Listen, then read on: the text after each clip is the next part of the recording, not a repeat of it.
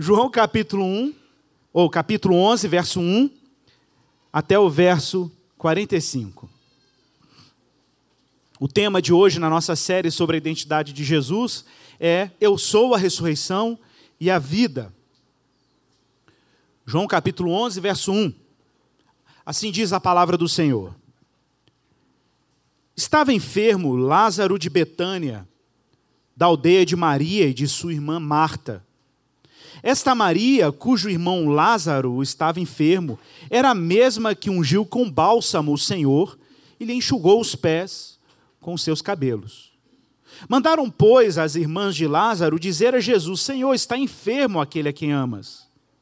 Ao receber a notícia, disse Jesus: Esta enfermidade não é para a morte e sim para a glória de Deus, a fim de que o Filho de Deus seja por ela glorificado. Ora, amava Jesus a Marta e a sua irmã e a Lázaro. Quando, pois, soube que Lázaro estava doente, ainda se demorou dois dias no lugar onde estava. Depois disse aos discípulos: Vamos outra vez para a Judéia. Disseram-lhe os discípulos: Mestre, ainda agora os judeus procuravam apedrejar-te e voltas para lá? Respondeu Jesus: não são doze as horas do dia? Se alguém andar de dia, não tropeça, porque vê a luz deste mundo. Mas se andar de noite, tropeça, porque nele não há luz. Isso dizia, e depois lhe acrescentou, lhes acrescentou: Nosso amigo Lázaro adormeceu, mas vou para despertá-lo. Disseram-lhe, pois, os discípulos: Senhor, se dorme, então ele estará salvo. Jesus, porém, falara com respeito à morte de Lázaro, mas eles supunham que tivesse falado do repouso do sono.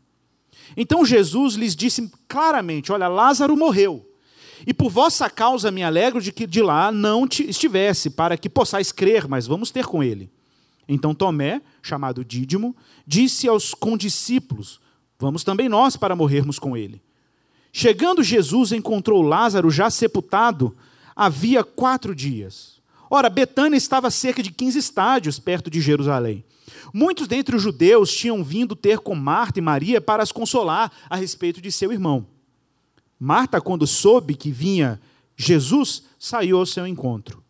Maria, porém, ficou sentada em casa. Disse, pois, Marta a Jesus: Senhor, se estiveras aqui, não teria morrido meu irmão. Mas também sei que, mesmo agora, tudo quanto pedires a Deus, Deus te concederá. Declarou-lhe Jesus: Teu irmão há de ressurgir. Eu sei, replicou Marta. Eu sei que ele há de ressurgir na ressurreição no último dia. Disse-lhe Jesus: Eu sou a ressurreição e a vida. Quem crê em mim, ainda que morra, viverá. E todo que vive e crê em mim não morrerá eternamente. Crês isto? Sim, Senhor, respondeu ela. Eu tenho crido que tu és o Cristo, o Filho de Deus, que devia vir ao mundo. Tendo dito isto, retirou-se e chamou Maria, sua irmã, e lhe disse em particular: O mestre chegou e te chama. Ela, ouvindo isto, se levantou depressa e foi ter com ele, pois Jesus ainda não tinha entrado na aldeia, mas permanecia onde Marta se avistara com ele. Os judeus que estavam com Maria em casa e a consolavam, vendo-a levantar-se depressa e sair, seguiram-na, supondo que ela ia ao túmulo para chorar.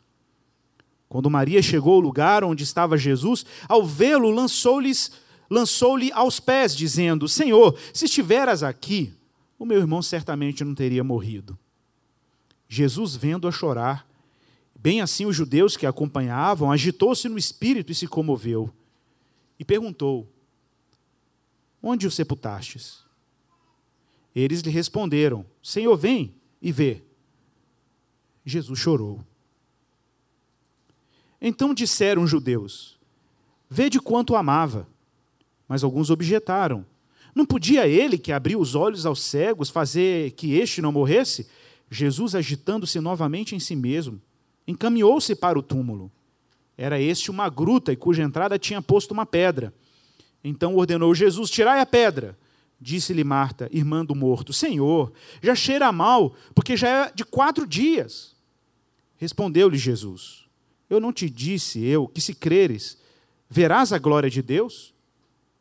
Tiraram então a pedra, e Jesus, levantando os olhos para o céu, disse: Pai, graças te dou porque me ouviste. Aliás, eu sabia que sempre me ouves, mas assim falei por causa da multidão presente, para que creiam que tu me enviaste. E tendo dito isto, clamou em alta voz: Lázaro, vem para fora. Saiu aquele que estivera morto, tendo os pés e as mãos ligados com ataduras e o rosto em volta, envolto num lenço. Então lhes ordenou Jesus: Desatai-o, deixai-o ir. E muitos, pois, dentre os judeus que tinham vindo visitar Maria, vendo o que fizera Jesus, creram nele. Vamos orar. Pai, nós precisamos da tua ajuda para comunicar a tua palavra. O Senhor sabe que nós somos falhos, Pai. Que somos, às vezes, pedra de tropeço para a tua palavra. Mas aprova o Senhor fazer com que o Evangelho fosse proclamado pela loucura da pregação. Então, que o Senhor faça jus à tua palavra, que o Senhor honre aquele que é o conteúdo dessa mensagem, Jesus Cristo. Que ele seja honrado, seja proclamado e exaltado como Senhor Pai, essa mensagem não tem outra finalidade senão cativar os corações a Jesus Cristo. Abrir os olhos em teu nome, no poder do teu espírito, para que as pessoas, ó Pai, tenham mais consciência da beleza que é a tua salvação no teu filho e que encontrem em Jesus todo o sentido que precisam para as suas vidas. Ilumina o teu povo, Senhor Ilumina a tua igreja, ilumina aqueles que nos escutam, que nos veem aqui nessa manhã, ou que nos veem nesses vídeos, não importa, mas que essa palavra chegue onde ela tem que chegar, no coração que ele tem que alcançar, para que Jesus Cristo seja exaltado sobremaneira. É a nossa oração nele. Amém. Queridos irmãos, essa é uma mensagem extraordinária por algumas razões. Nessa caminhada, nós temos visto que Jesus tem dado vários sinais ao longo da sua missão messiânica, que dizem respeito e testificam sobre quem ele é. Jesus deixa claro que esses sinais são um testemunho do Pai. O Pai está dando testemunho dele. O Pai está testificando publicamente quem é Jesus. Todos os textos que nós temos pregado aqui dizem respeito a afirmações que o próprio Cristo faz de si mesmo. Jesus disse que Ele é o pão da vida, Ele é a água da vida, Ele é a luz do mundo. E agora Ele é a própria vida. Jesus é a ressurreição e a vida. Nesse drama maravilhoso que Deus escreveu no Evangelho de João, fica claro desde o início que o evangelista, autor desse evangelho, que recebe o seu nome, Evangelho de João, escreveu essa obra com um intento muito claro: revelar que Deus veio ao mundo e mostrou a sua glória em Jesus Cristo. Isso está claro lá no início do Evangelho. Quando nós vamos lá para o capítulo 1, verso 14, quando diz que o Verbo se fez carne e habitou entre nós, e vimos a sua glória como a glória do unigênito do Pai. Jesus está numa missão, e a missão de Jesus é revelar quem Deus é. Irmãos, o Evangelho é basicamente uma boa nova, uma boa notícia a boa notícia de que Deus está se descortinando ao mundo. Deus está se exibindo diante da sua criação. Deus está se revelando como Deus. E de fato, se ele não fizer, ninguém o enxerga. Não há meios humanos para perceber Deus. Nós até percebemos traços de um Criador no mundo que ele fez. Nós até percebemos alguma coisa de quem Deus é na estrutura do mundo que ele criou. Mas conhecê-lo sondá-lo, acessá-lo, só é possível se o próprio Deus oferecer a chave e indicar a porta que ele se revela. É necessário entendermos que Deus decidiu em Jesus se auto-revelar, quando o próprio Deus se faz carne e habita entre nós em Jesus Cristo. O Evangelho de João tem como foco a autorrevelação de Deus, a identificação de Deus na vida, na obra e na missão de Jesus. Ele era o pão da vida, ele é a água da vida, ele é a luz da vida, ele é o caminho, a verdade e a vida, ele é a vida e a ressurreição. Essa é a mensagem que nós acabamos de ler. Meus irmãos, o evento que nós escrevemos aqui, a ressurreição de Lázaro, foi o último milagre que Jesus operara, associado aos sinais que identificavam quem ele era. Nós já vimos isso. Os milagres que Jesus fez ao longo do seu ministério não são demonstrações baratas de poder. Jesus não é um curandeiro que quer impressionar as pessoas com seus atos poderosos.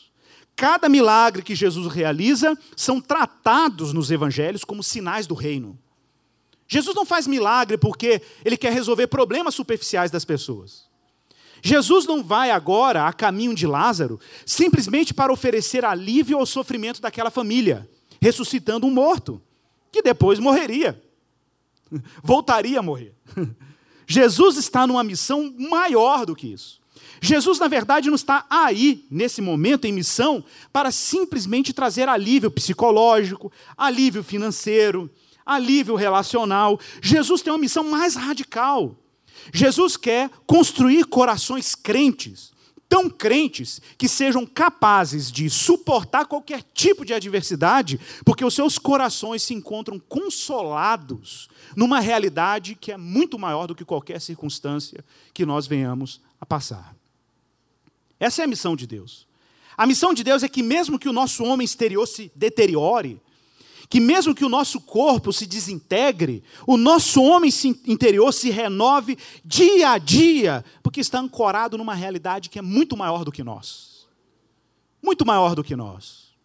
Essa é a missão de Jesus. Essa é a missão que Jesus está engajado, a missão de tornar Deus conhecido e glorificado em tudo o que ele fizer. E João, João é um apóstolo que eu já falei aqui, ele é um amante da vida. Existem expressões que João usa mais na sua obra mais do que qualquer outro livro da Bíblia. A palavra glória, por exemplo. A palavra glória aparece mais de 30 vezes no Evangelho de João. Nenhuma outra obra bíblica usa tanto a palavra glória como o Evangelho de João. Outra palavra que João usa é que nenhuma outra obra bíblica, nem os Salmos, que tem tantos capítulos, possui tanta ocorrência como da palavra vida. João olha para Jesus e vê na revelação de Jesus alguém que está trazendo vida a um mundo tomado pela morte. Irmãos, essa, esse trecho que nós lemos, longo, mas é uma bela história, é a última evidência e a última revelação de Deus em Jesus Cristo antes da sua morte e ressurreição.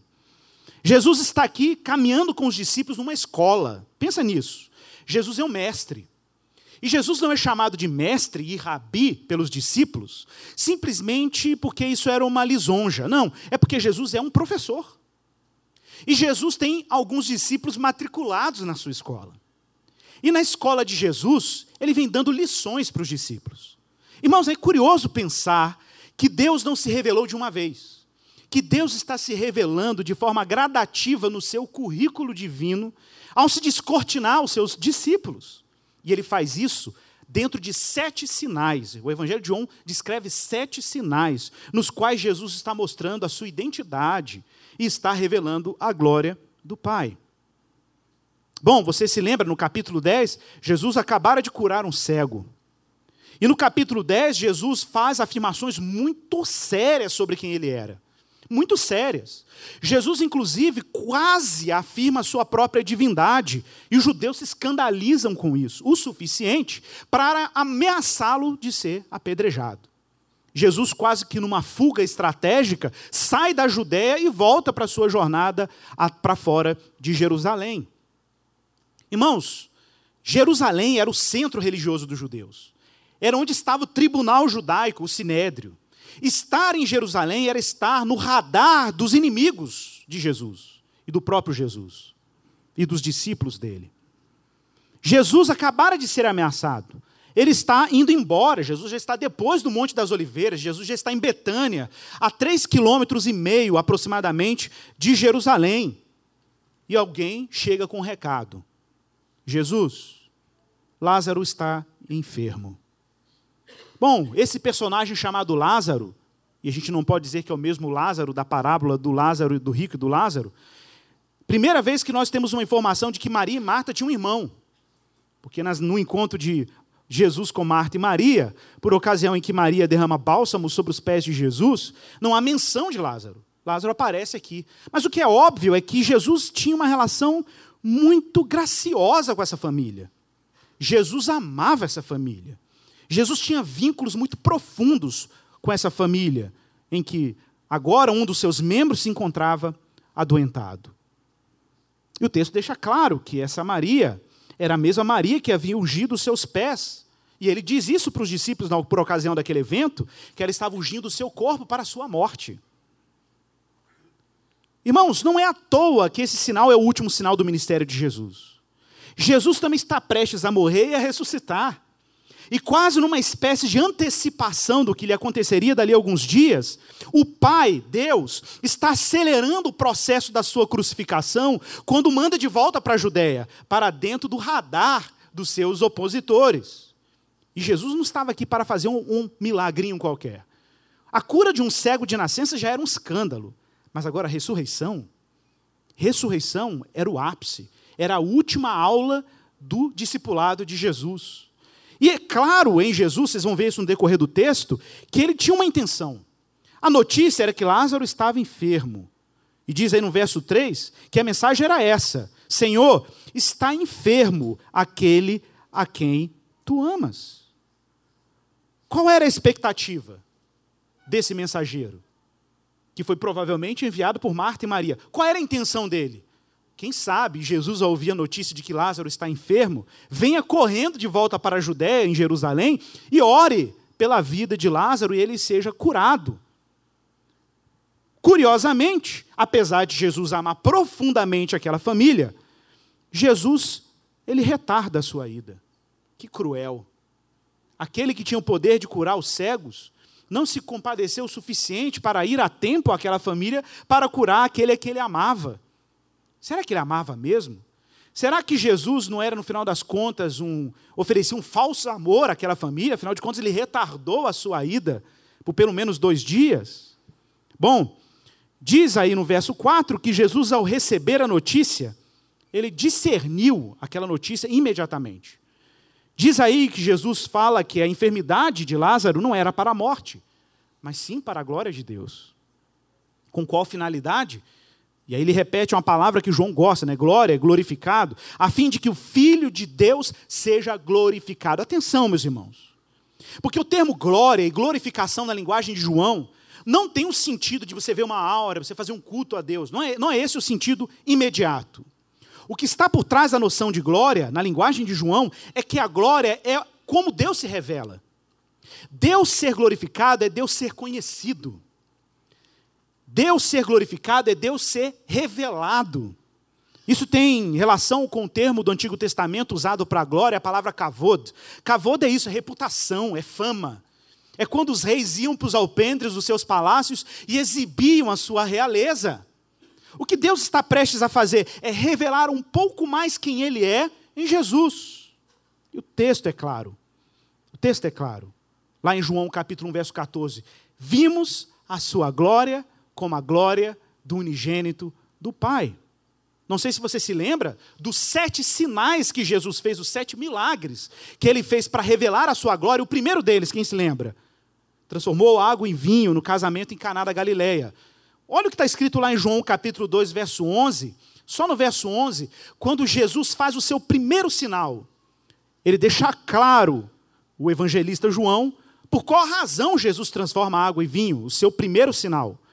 Diz lá, capítulo 2, verso 11: Com este sinal, transformar água em vinho, Jesus deu início aos sinais em Caná da Galileia, manifestou a sua glória, olha a palavra-chave, manifestou a sua glória e os seus discípulos creram nele. Então, o que Deus está fazendo por meio de Jesus durante ao longo do ministério de Jesus? Revelar sua glória, revelar quem ele é. Os discípulos precisam crer quem é Jesus. João deixa claro, ele é o verbo de Deus, e o verbo se fez carne. O verbo é Deus, Deus está em Jesus. Os discípulos demoram para discernir. É necessário sete sinais. E mesmo com o derradeiro, com o último, os discípulos ainda não estão enxergando com nitidez quem é Jesus. Mas era necessário que a glória de Deus se revelasse em Jesus Cristo. João capítulo 8, verso 54.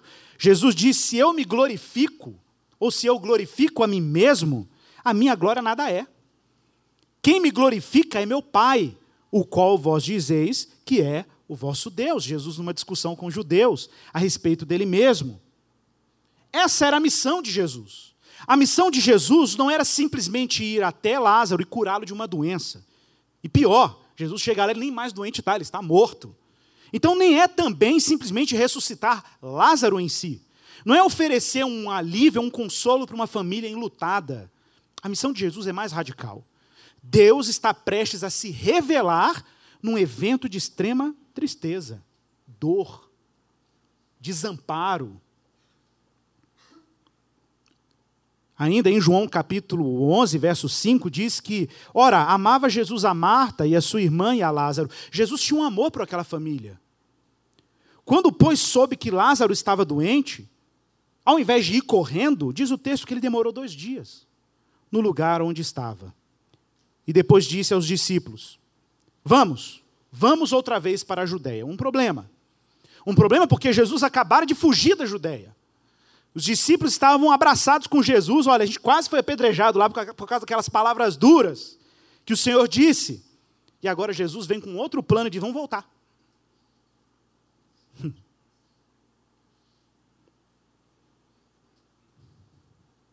Gente, Jesus está numa missão extraordinária. Jesus demora dois dias intencionalmente para que Lázaro morresse. O que você percebe ao longo do ministério de Jesus é que os discípulos têm uma agenda e Jesus tem outra. Os discípulos têm um plano traçado, meio intuitivo, é verdade, mas Jesus tem planos e ele olha para a história, para uma perspectiva e por um tempo completamente diferente. Como assim voltar para o radar dos nossos inimigos? O que Deus estava montando aqui, pessoal? Deus estava montando um cenário para a paixão de Jesus. Deus estava acelerando os processos para que Jesus abraçasse a angústia da cruz. Mas os discípulos estão inseguros. Porque os discípulos ainda operam pela lógica da possibilidade da morte. Os discípulos ainda operam pela lógica de que a morte é uma ameaça. E Jesus? Jesus está em outro patamar, obviamente. Mas os discípulos precisam aprender. Deus precisa revelar a última lição a última revelação da sua glória. Então os discípulos disseram para Jesus, verso 8: Mestre, ainda agora os judeus procuravam nos apedrejar e você quer voltar para lá? E Jesus usa uma, uma, uma, frase, parece meio confusa, dizendo: Olha, não são 12 as horas do dia, não sei se você sabe, mas um calendário judaico, o período ativo do judeu na época de Jesus era do, na, da primeira hora do dia, que é 6 horas da manhã, à última hora do dia, que é a décima segunda, que é 18 horas. Depois, esse horário, que é o horário da vigília, é considerado um horário de inatividade total. Você não tinha luz noturna, então as pessoas tinham que ficar em casa, dormir cedo, para acordar cedo, para fazer sua jornada de trabalho mais uma vez. E Jesus usa essa analogia para falar de que esse momento que nós estamos trabalhando é o momento do dia. Ou seja, ele não morreu ainda. Enquanto Jesus não morreu, a missão tem que continuar o trabalho tem que ser realizado. É isso que ele está dizendo para os discípulos. Então, parem com essa preguiça de medo da morte e vamos voltar para a Judéia. E aí, Jesus diz uma frase muito interessante no verso 11: ele diz assim: Olha, o nosso amigo Lázaro adormeceu, mas vamos lá para despertá-lo. O que é curioso é que os discípulos tentaram dar uma racionalizada no argumento de Jesus e disseram assim: Olha, se ele dorme, então está tranquilo.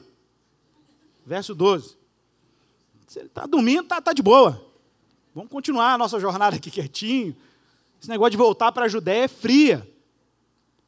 Mas Jesus estava falando da morte de Lázaro. E eles supunham que Jesus estava falando do sono real dele. Então Jesus diz até de forma mais clara: olha, Lázaro morreu. Gente, essa informação de que Lázaro morreu foi passada a Jesus sobrenaturalmente. Porque o recado que ele recebeu no mensageiro é que Lázaro estava doente. A informação da morte foi uma informação dada pelo próprio Deus. Lázaro está morto. E aí Jesus vê nesse momento que essa notícia sobrenatural era o marcador de Deus para dizer para ele: agora você pode ir. Ué, mas quando o cara estava doente, que ele tinha que ter ido. Não, Jesus esperou um momento para ir. E o recado, o sinal de que ele tinha que ir era: Lázaro morreu.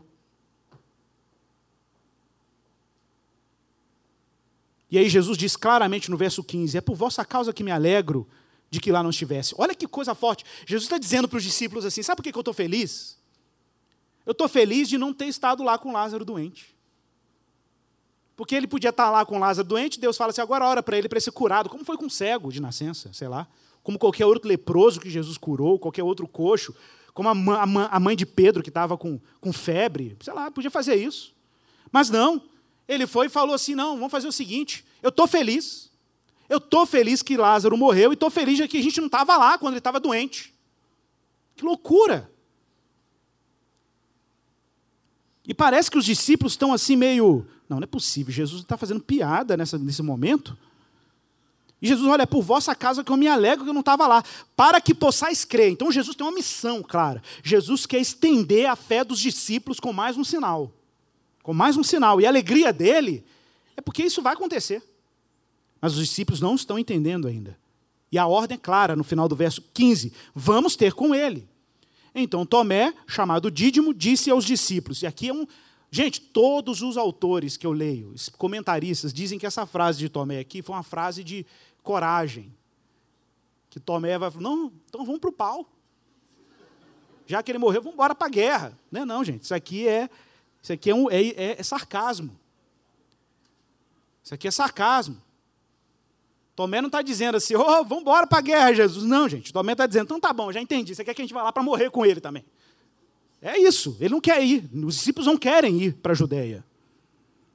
O que, que tem aqui, gente? É um conflito de agendas nítida. Jesus tem um objetivo pedagógico, ele tem que cumprir esse, esse objetivo pedagógico. Ele quer que os discípulos creiam mais. Ele quer que os discípulos enxerguem com mais nitidez quem ele é. E um aluno, sempre tem aquele aluno do fundão, né, gente? Sempre tem, né? Ah, tá bom, então você quer que a gente morra com ele também, né? Sempre tem um aluno do fundão, né? Jesus chega. E Jesus encontra Lázaro já sepultado havia quatro dias. Betânia estava a cerca de 15 estágios perto de Jerusalém, 3,5 quilômetros e meio. Muito dentre os judeus tinham vindo ter com Maria e Marta para os consolar. Gente, o ambiente era um ambiente de luto. Isso, para quem não conhece a cultura judaica, os judeus fazem sete dias de lutos, é o chamado Shivá. A pessoa é sepultada depois de três dias, porque, de acordo com a tradição judaica, não sei se vocês sabem disso, uma lenda judaica muito forte, até hoje isso existe. Você não pode enterrar o morto imediatamente, porque para eles o espírito do morto fica flutuando sobre o corpo durante três dias e só no quarto dia você pode sepultar. Então é, é um mito, mas era um mito forte na época de Jesus. Por isso que Jesus só ressuscita depois de três dias, porque se ele ressuscitasse antes, as pessoas diziam, ah, ele não estava morto mesmo, o espírito estava lá e voltou para o corpo. Era o caso de Lázaro. Então Jesus tem enrolado o negócio, foi intencional. Porque no quarto dia não tinha argumento. No quarto dia não tinha argumento. Ninguém podia dizer assim, não, gente, ele, ele, se, Jesus, você está entendendo? Nos três dias você podia dizer que Jesus estava meio, meio morto. Meio morto. Mas no quarto dia não tinha argumento. Aí acabou. Acabou, não tinha argumento. Mas quarto dia era luto, era choro, era pranto. Na cultura judaica era uma tradição você contratar mulheres que iam chorar pelo morto. Tinha flautista fazendo música melancólica. Tinha gente que chorava profissionalmente. Já viu isso? Profissional em luto, em lamento. Então o ambiente era isso. Agora, pensa, gente, pensa que aquela mulher, Maria, você pensou nisso? Jesus estava cheirando mal no quarto dia. Isso era uma evidência de que o corpo dele não tinha sido suficientemente embalsamado, que era uma prática judaica. E por que, que não tinha sido suficiente embalsamado? Pensa. Porque o bálsamo tinha sido usado com Jesus. O bálsamo tinha sido usado por Jesus. Era um negócio caro. Judas fica irado, mas Senhor, isso aqui, isso aqui é um ano de salário, de trabalho, de qualquer... Mas cadê o bálsamo? Não foi usado o suficiente porque Jesus já tinha sido gasto. Com Jesus. E o corpo já estava fedendo muito no quarto dia.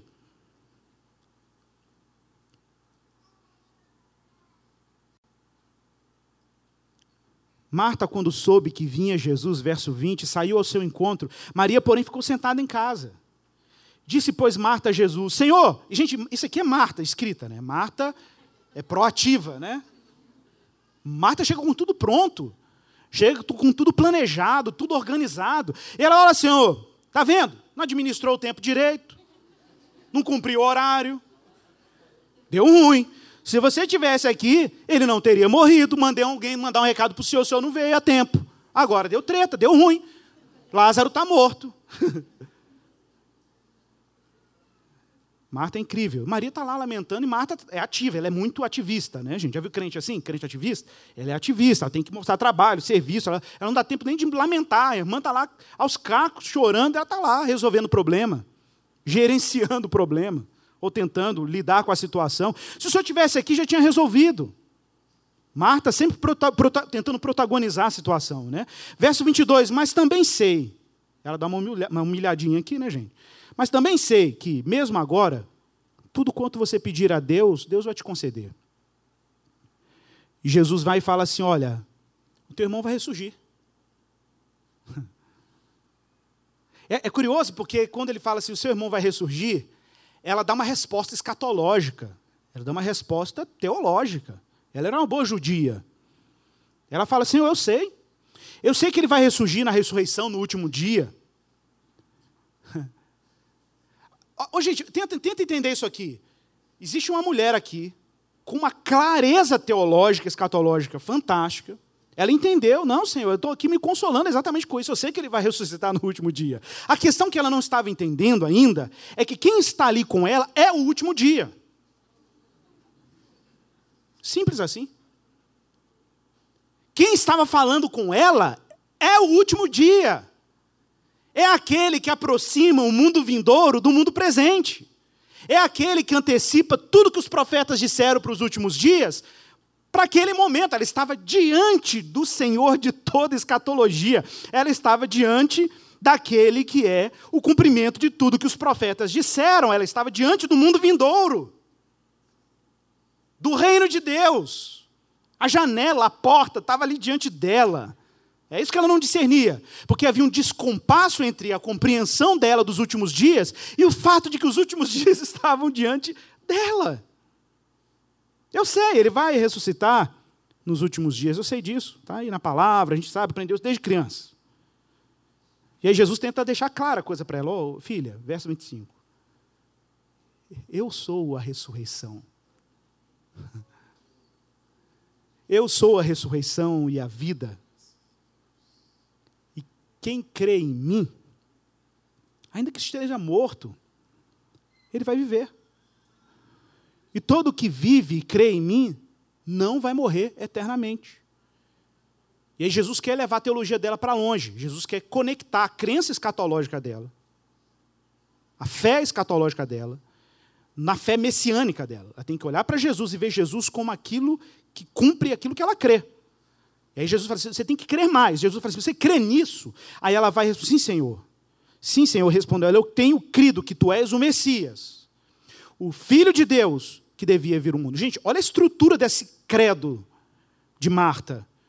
Marta crê que Jesus é ungido de Deus, crê que Jesus é divino porque é filho de Deus, e crê que Jesus é o Verbo encarnado. Uma crença impecável. Em termos doutrinários, teológicos, Marta é, uma, é ortodoxa. Está claro? Irmãos, e Deus não dispensa a confissão. Jesus não dispensa a confissão. A igreja que nós estamos aqui conectados é uma igreja confessional. Nós valorizamos a confissão. Mas não basta viver uma fé meramente confessional. Marta era impecável na sua confessionalidade. Mas era necessário que essa fé se tornasse uma acolhida existencial. Era necessário que essa palavra penetrasse no coração dela e fizesse parte da identidade dela. Jesus está educando, gente. E Jesus não está educando meramente mentes, Jesus está educando corações. Jesus quer que o coração creia. Jesus quer que o coração abrace de forma real aquilo que está diante dela. Eu tenho crido que tu és o Cristo. Eu tenho crido. E a resposta de Jesus é que ele vai ressuscitar. Verso 28. E a notícia chega: o mestre está chegando, o mestre está chegando. Marta se retirou, adiantou o caminho, foi até a sua irmã Maria e disse em particular: o mestre chegou, ele está te chamando. Ela, ouvindo isso, se levantou depressa, correndo, e foi, e foi ter com Jesus. Jesus ainda não tinha entrado na aldeia, gente, mas a, a notícia já estava antecipada. Só que quando Maria levanta, o povo que está lá chorando, pranteando, vai junto, achando que ela estava indo em direção à tumba do irmão. O mestre chegou e te chama. Maria vai às pressas, os enlutados vão junto, Jerusalém está lotada, véspera de Páscoa, festa de peregrinação, o ambiente está montado, o cenário está construído para que Jesus fosse um pouco mais amplamente reconhecido e crido como Messias. No verso 32 diz que quando Maria chegou ao lugar onde estava Jesus, quando ela viu Jesus, ela se lançou aos pés dele e disse: Senhor, se você estivesse aqui, meu irmão não teria morrido. E de novo, Jesus não está preocupado em meramente oferecer um alívio. Jesus não estava preocupado meramente. Jesus está numa missão, meus irmãos. Jesus está numa missão. E a missão de Jesus é transformar todo o sofrimento numa plataforma da sua glória. Ok? Porque a nossa reação imediata é: Jesus me cura, Jesus me liberta, Jesus alivia, Jesus tira a dor. Mas Jesus está transformando toda a dor e todo o sofrimento em uma plataforma para se revelar para te fazer mais crente. Para te fazer mais crente, mais discípulo, mais parecido com Ele, mais como Ele é, mais consciente de quem Ele é, mais crente na obra dele. E o que é curioso é a reação de Jesus. E muita gente tem um pouco de, de, de desinformação sobre esse trecho agora. Né? O verso 35 é o menor versículo da Bíblia inteira. Só tem uma frase: Jesus chorou. É o menor verso da Bíblia Sagrada. É o verso 35. É um evento tão extraordinário que mereceu ser destacado num versículo. Não que Jesus não chorasse, mas, particularmente nesse trecho, há algo de significativo no pranto de Jesus. A interpretação dos judeus que estavam presentes no evento é que Jesus chorou porque ele amava muito a Lázaro. Mas essa não é a razão por que Jesus chorou. Jesus não está chorando porque está desamparado ou porque está em desespero. Ele já sabia que Deus ia ressuscitar Lázaro. Jesus está consciente da sua missão e sabe que, olha, é só uma questão de tempo agora eu ir lá e resolver esse problema. Mas Jesus não está preocupado em resolver um problema superficial, familiar. Jesus está numa missão. E Jesus vê um disparate, Jesus vê uma desarmonia entre o poder que está nele de ressuscitar mortos e o choro, e o pranto, e o lamento generalizado de desespero diante da morte. Jesus chora por causa do que a queda faz. Jesus chora porque ele vê corações estilhaçados com a morte. Porque a morte, meus irmãos, sempre vai nos surpreender. A morte sempre vai ser um elemento surpresa. Esse horário, domingo passado, eu estava enterrando meu pai. Mais ou menos nesse horário. Entre nove e meia e dez e meia. Meu pai é um idoso, era um idoso de 86 anos. Por mais que ele tinha uma, doença, uma, uma vida, uma saúde frágil, é sempre uma surpresa. Era o meu pai. E é sempre dolorido, claro. O luto a gente passa por ele, o lamento a gente passa por ele, a dor a gente passa por ele. E aí, como que Deus nos consola? Ele te dá uma missão. Ele fala: você vai falar da ressurreição. Sete dias depois que você enterrou seu pai. Entendeu? Como é que ele faz? Ele faz assim. É assim que ele faz com a gente. Porque ele transforma a dor numa plataforma de manifestação da glória dele. É, é o modo como Deus se revela. É o modo como Deus se descortina. É o modo que ele sorri no mundo. Jesus está chorando, meus irmãos, não é porque a família está sofrendo, ou porque um amigo dele morreu, como os judeus interpretaram. Olha como ele o amava, ele está até chorando. Não, Jesus está chorando diante do desespero humano, pela falta de recurso. Porque as pessoas lidavam com a morte como se fosse um fim, como se aquilo tivesse sido uma história encerrada. Meus irmãos, saiba disso, todos ressuscitarão. Uns para a glória eterna, outros para a vergonha eterna, como diz Daniel. Mas todos ressuscitarão. A questão é que quando as pessoas acordarem da sua morte, diante de quem elas estarão? Diante de quem elas estarão? Diante de qual realidade elas estarão vivas eternamente? Essa é a questão. E a questão é que Jesus está abrindo cortinas em nome do Pai para revelar quem Deus é e o mundo vindouro. E é curioso que você podia dizer assim: ah, e qual era o problema de Marta? O problema de Marta é que para ela a ressurreição dos mortos era um evento futuro, meramente futuro, sem qualquer conexão com a sua vida presente. O que Jesus está mostrando para ela? Não. Se você vai ressuscitar, isso te afeta agora. Se a ressurreição é uma realidade, você já vive a eternidade agora. Não é uma etapa que é interrompida e começa a outra. Não, simplesmente eu continuo vivendo. Eu continuo vivendo. E Jesus chorou. Jesus se agitou, se agitou, primeiro. O texto diz que seu espírito se agitava e se comovia, porque Jesus viu um cenário de completo desamparo, completa dor, o desespero humano diante da morte.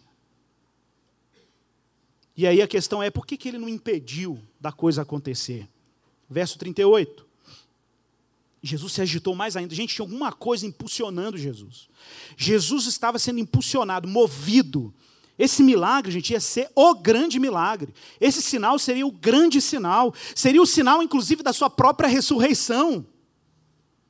Da sua própria ressurreição. E aí Jesus vai e fala assim: onde que ele está? Jesus chega diante da pedra daquela caverna onde Lázaro estava sepultado, no verso 39. Jesus dá uma ordem: tira a pedra. E Marta mais uma vez. Eu disse, Senhor, já cheira mal. Já é de quatro dias, não mexe com isso não.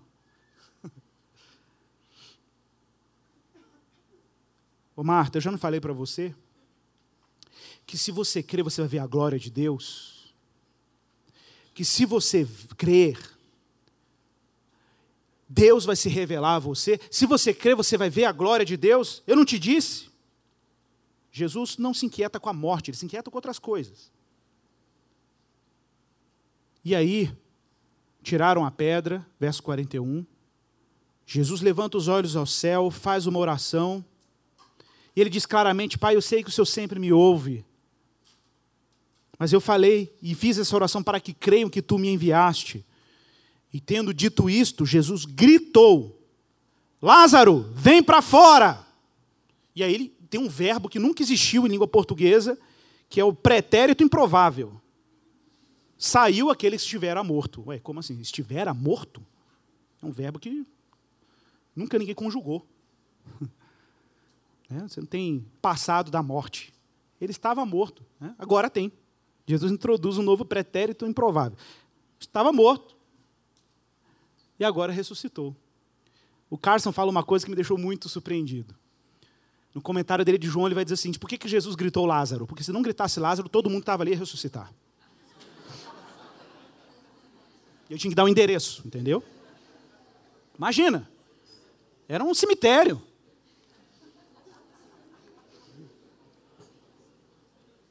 Ainda bem, né, gente, que ele deu um endereço do negócio. Lázaro, é só você, entendeu? E saiu aquele que estivera morto, tendo os pés e as mãos ligados com ataduras, o rosto envolto no lenço. Então lhes ordenou Jesus: desatai-o, deixai-o ir. Gente, que, que coisa extraordinária. Perto de Jerusalém, perto da crucificação, perto da ressurreição de Jesus. E quando eles viram aquilo, creram nele. Creram nele. Quero encerrar essa mensagem, meus irmãos falando da realidade que é o nosso Cristo ressuscitado. Cristãos não lidam com a ressurreição como se fosse um mito. Cristãos lidam com a ressurreição como aquilo que sustenta tudo o que nós fazemos, vivemos e a razão por que nós existimos. Ressurreição não é uma teoria sobre quem Deus é, ok? Não é um mito. A ressurreição é a realidade. E nós só somos cristãos porque a nossa fé se ampara numa realidade. Jesus não ressuscitou como um fantasma, como aconteceu na visita dele aos discípulos quando estavam trancafiados com medo dos judeus. Jesus entra naquela casa sem abrir a porta, a porta fechada. Os discípulos pensam que é um espírito. Eu já brinquei isso aqui na igreja. Né? Tem cristão que é espírita até hoje. Olha para Jesus como uma abstração, como uma alma, um espírito iluminado. Não, Jesus aparece, os discípulos acham que é um espírito. E aí Jesus vai e desconstrói o espiritismo dos discípulos e diz: Vocês já viram espírito de carne e osso? Já viram? Ah, não está acreditando, não? Pega peixe e pão que eu vou comer essa, essa bagaça aí. Traz isso aí. Entendeu? Então, sim, Jesus está tentando deixar claro que cristãos, quando lidam e creem no Cristo ressuscitado, estão crendo numa realidade palpável. Tomé botou a mão no negócio, gente. A carta de João diz que nós apalpamos o verbo de Deus, apalpamos. Agora, meus irmãos, se Cristo ressuscitou, a nossa vida agora no tempo presente precisa ser vida de gente ressurreta. E não de gente desesperada, se agarrando no tempo, se agarrando no mundo que está derretendo. Deus tem interesses mais profundos, meus irmãos, do que mero alívio dos nossos problemas circunstanciais. Deus quer que você o conheça. Deus quer que você se maravilhe com a glória dele. Deus quer que a sua fé esteja nele, mesmo que tudo dê errado. Sua vida está amparada pela ressurreição. Você fala, não, já deu certo. Já deu tudo certo, vou ressuscitar. Ah, meu carro bateu, sei lá, fechou o curto lá em casa, o telhado está caindo, minha perna está mancando, né? Estou garganta inflamada, sei lá. O crente reclama por coisas muito superficiais. Mas Jesus está muito além disso. Jesus quer que você tenha o coração arrebatado de amores e conhecimento de quem Ele é. Essa é a missão dele. Ele chora é quando vê pessoas vivendo as suas vidas desesperados. O pranto de Jesus é pelo desespero humano, pela falta de confiança no triunfo de Deus sobre a morte. Deus tem planos em transformar, meu irmão, toda dor humana em uma forma de revelar a sua glória. Ele é um Deus que se revela, é um Deus que se descortina, é um Deus que se exibe. Irmãos, todos nós, enquanto cristãos, pertencemos e fomos matriculados na escola de Jesus. E na escola de Jesus nós aprendemos muito mais do que procurar alívio para coisas superficiais. Na escola de Jesus, Jesus está o tempo inteiro mudando a nossa agenda, que é baseada no medo da morte. Infelizmente, nós, como cristãos, às vezes construímos uma agenda, um plano, desenhamos a nossa existência a partir da, do medo da morte. E Jesus está mudando tudo, sabotando os nossos planos para que os nossos planos sejam escritos a partir da realidade da ressurreição. Então existe um estilo de vida, atenção para isso, que corresponde ao desespero. Existe um estilo de vida que corresponde ao desespero. Mas também existe um estilo de vida que corresponde à esperança. E Jesus está mudando o seu estilo de vida para que ele corresponda à esperança da ressurreição e não o desespero da morte. O discipulado de Jesus, meus irmãos, exige abraçar a revelação de quem Deus é e de Cristo como Filho de Deus. Pense nisso. O nosso desespero é digno do pranto e do choro de Jesus.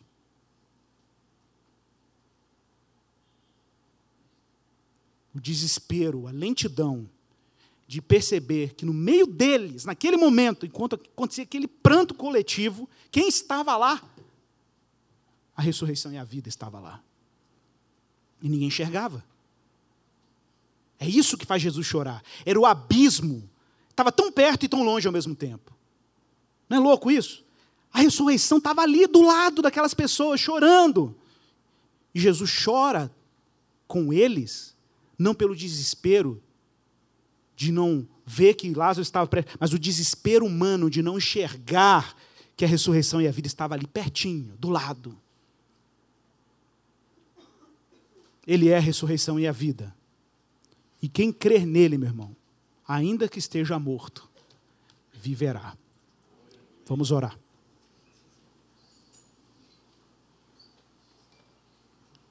Peça a Deus para que Ele te dê um pouco mais da sua glória. Para que você enxergue um pouco mais, com nitidez, o Cristo ressuscitado um pouco mais de sobriedade, de clareza, de que ele venceu e que a sua vitória é suficiente Peça a Deus para que você viva por antecipação aquilo que já é seu, a vida que já é sua, a vida ressuscitada.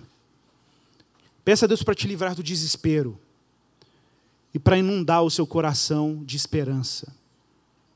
Peça a Deus um estilo de vida que corresponda à esperança e menos ao desespero. Qual é a sua agenda, meu irmão? A partir do que, que ela foi escrita? Pergunte isso para você mesmo. Pergunte isso para o Senhor. Orei a Deus enquanto nossos irmãos estão distribuindo os elementos.